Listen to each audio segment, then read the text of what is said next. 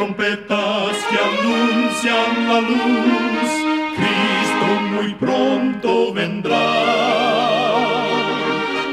Escuchan ustedes el programa mundial La Voz de la Esperanza, que proclama un mensaje cristiano de paz, de seguridad y de amor. Cristo muy pronto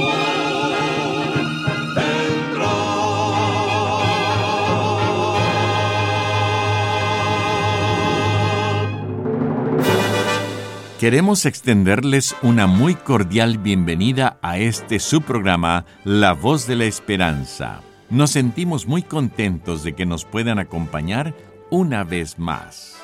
El día de hoy tenemos preparado un programa muy especial para usted con música selecta y un tema relevante para estos tiempos de labios del pastor Omar Grieve. Esperamos de todo corazón que este programa sea de gran bendición para su vida. Y ahora es un placer presentar para ustedes a nuestra nutricionista Nessie Pitau Grieve con su segmento Buena Salud. Su tema será Di no al alcohol en el embarazo.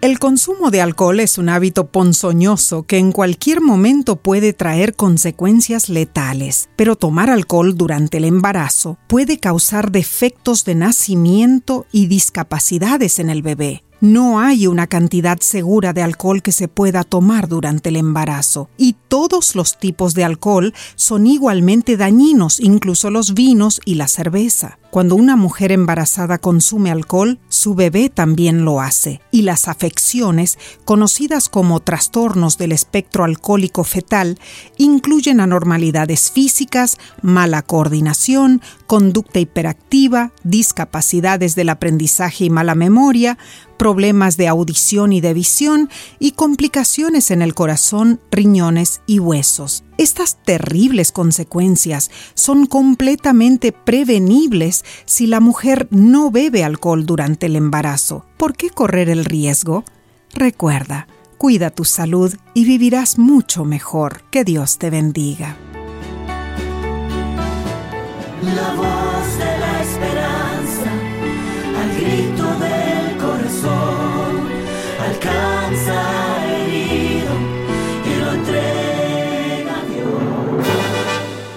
Ahora con ustedes, la voz de la esperanza en labios del pastor Omar Grieve.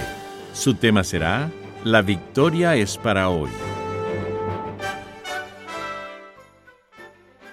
Apreciados amigos oyentes, en el libro de Lucas, capítulo 19, versículo 10, leemos, Porque el Hijo del Hombre vino a buscar y a salvar lo que se había perdido. En la ciudad de Manchester, Inglaterra, hubo un hombre que se interesó en restaurar a los caídos. Era un modesto fundidor llamado Thomas Wright. Todo empezó cuando un día entró en el taller un operario que tenía toda la apariencia de un hombre formal y respetuoso. Se empezó a correr por el taller el rumor de que ese hombre tenía malos antecedentes y de que acababa de cumplir una condena en la prisión de una ciudad vecina. Desde entonces todos lo miraban con sospecha. Al darse él cuenta de su situación, desapareció una tarde del taller. Entre todos los operarios hubo expresiones de alegría por su desaparición. Sin embargo, Tomás Wright, nuestro modesto fundidor, no estuvo conforme y aquella misma tarde salió en busca de aquel hombre. Fue hasta su residencia y allí se le dijo que había abandonado la ciudad. Siguió el camino que le habían indicado y avanzada la noche dio con él. Lo encontró sentado debajo de un árbol. Tenía el corazón destrozado y lloraba como un niño. Era un hombre con un pasado oscuro, sin embargo quería ser bueno. Deseaba tener una nueva oportunidad para rehacer su vida. Pero, ¿cómo podía lograrlo en un mundo carente de simpatía para el caído? Tomás lo confortó con palabras alentadoras y luego lo llevó a su casa. Se convirtió en su amigo. Lo hizo volver al trabajo y al poco tiempo se había ganado la confianza de todos los operarios en el taller. Esta experiencia le enseñó a Tomás cuánto bien se puede hacer por aquellos que en igual situación tienen que vérselas con un mundo hostil. Desde entonces se convirtió en un ángel de bondad para los pobres expresidiarios. Maravillosa lección. Tomás comprendió que como cristiano podía buscar y rescatar a aquellos por los cuales Jesús dio su vida en la cruz. La victoria está al alcance de todos los que reconocen el poder de Cristo. Pero no se puede jugar con el pecado. Se cuenta la historia de un domador de serpientes que trajo de la selva una pequeña boa constrictora. Todo parecía indicar que la tenía bien domada. La adiestró con gran maestría y le enseñó a hacer muchas cosas interesantes. Al crecer la boa, se le advirtió que tuviera cuidado, pues cualquier día le podría atacar. Él, sin embargo, muy seguro de sí mismo, pensaba que tenía perfecto control sobre la serpiente. Un día abrió la jaula dando las acostumbradas palabras de mando. La boa se enrolló alrededor de su cuerpo, hasta que su cabeza estuvo junto a la cabeza del domador. Este le ordenó desenrollarse, pero la boa estaba de mal humor, y en lugar de hacerlo, apretó sus músculos más fuertemente alrededor del hombre indefenso. Había jugado con el peligro. Lo mismo ocurre con el pecado. ¿Por cuánto tiempo se puede postergar sin peligro el logro de la victoria sobre los pecados? Supongamos que tenemos mal genio. ¿Cómo podemos dar rienda suelta a nuestro fuerte carácter este año y hallar que la victoria es más fácil el año que viene? O digamos que nuestro problema es la complacencia del apetito. Comemos demasiado. ¿Será que la victoria va a ser más fácil de aquí a un año? O pensemos en un hábito que ata aún más fuertemente que las cadenas de acero, el de los pensamientos impuros y los actos no santificados. ¿Con cuánta seguridad podemos esperar hasta el año que viene o el otro para vencer el problema? Supongamos que seguimos tolerando nuestros pecados, disculpándolos, con la intención de vencerlos algún día, pero sin atacarlos resueltamente. Sabemos que inesperadamente nuestro tiempo de gracia se puede terminar.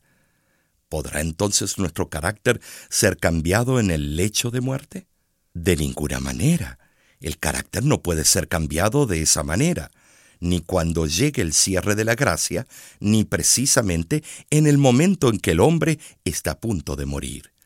La edificación del carácter debe realizarse en esta vida. ¿Por qué no hemos de conocer el gozo de la victoria hoy? ¿Acaso no son las promesas de Dios certeras para que podamos ahora confiar en ellas? Con la ayuda de nuestro Padre Celestial, hagamos un esfuerzo decidido para resistir a los impulsos no santificados llegando por fe a exclamar las palabras de Primera de Corintios 15:57. Gracias sean dadas a Dios, que nos da la victoria por medio de nuestro Señor Jesucristo. Que Dios te bendiga. Jesucristo pronto volverá y la muerte llegará. resucitarán y podremos abrazar a los que durmieron en Jesús y junto a nuestro Salvador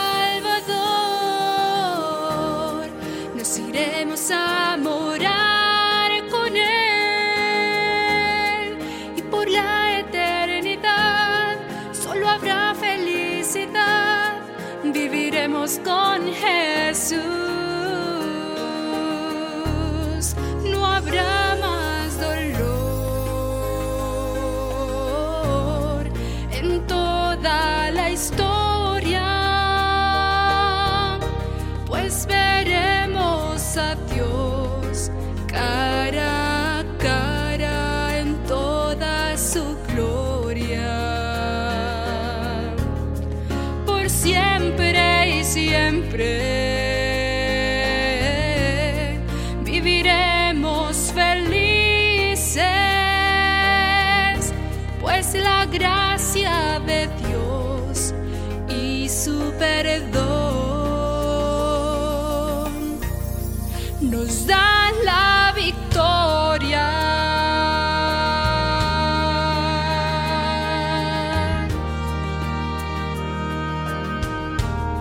Si hoy sientes el dolor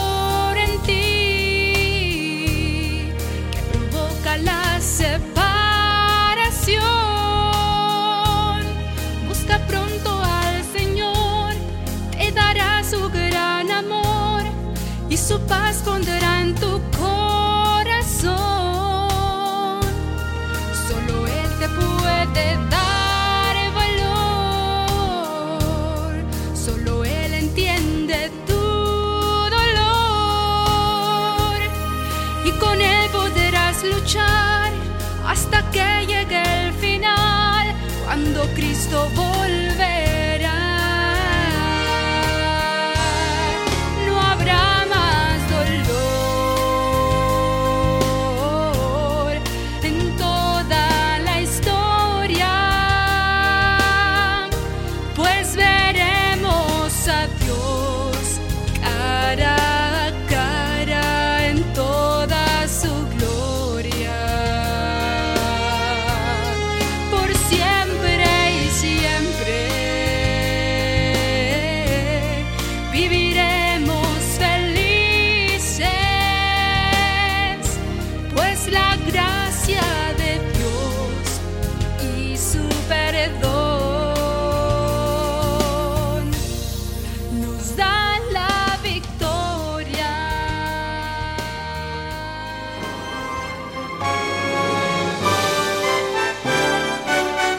Escuchan ustedes el programa internacional La Voz de la Esperanza.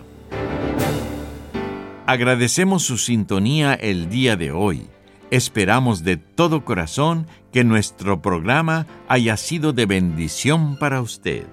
En La Voz de la Esperanza contamos con el Círculo Mundial de Oración. Todos los días de oficina, el equipo de La Voz de la Esperanza se reúne para orar por cada una de las peticiones que nuestros radioescuchas nos hacen llegar. Si usted tiene algún pedido especial, no dude en comunicarse con nosotros. Queremos orar por usted. Llámenos desde Estados Unidos o Canadá al 1888 Tesoros, que es lo mismo que 1888 837 67 67. Por internet nos puede escribir su petición a nuestro correo electrónico info arroba lavoz.org. Si quisiera mandar su pedido de oración por correo y así ser parte del Círculo Mundial de Oración, lo puede hacer a nuestra dirección postal. La Voz de la Esperanza, PO Box 7279, Riverside, California 92513. Será un privilegio el poder orar a nuestro Dios por sus necesidades.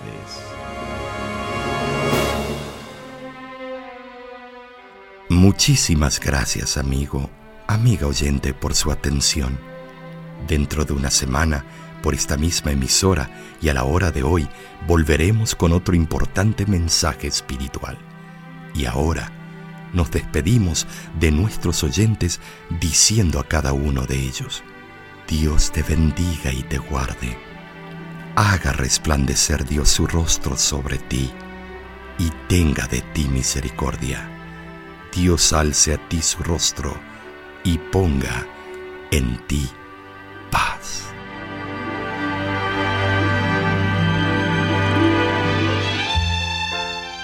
Este programa se ha transmitido bajo el patrocinio de la Voz de la Esperanza y de sus amigos de la Iglesia Adventista.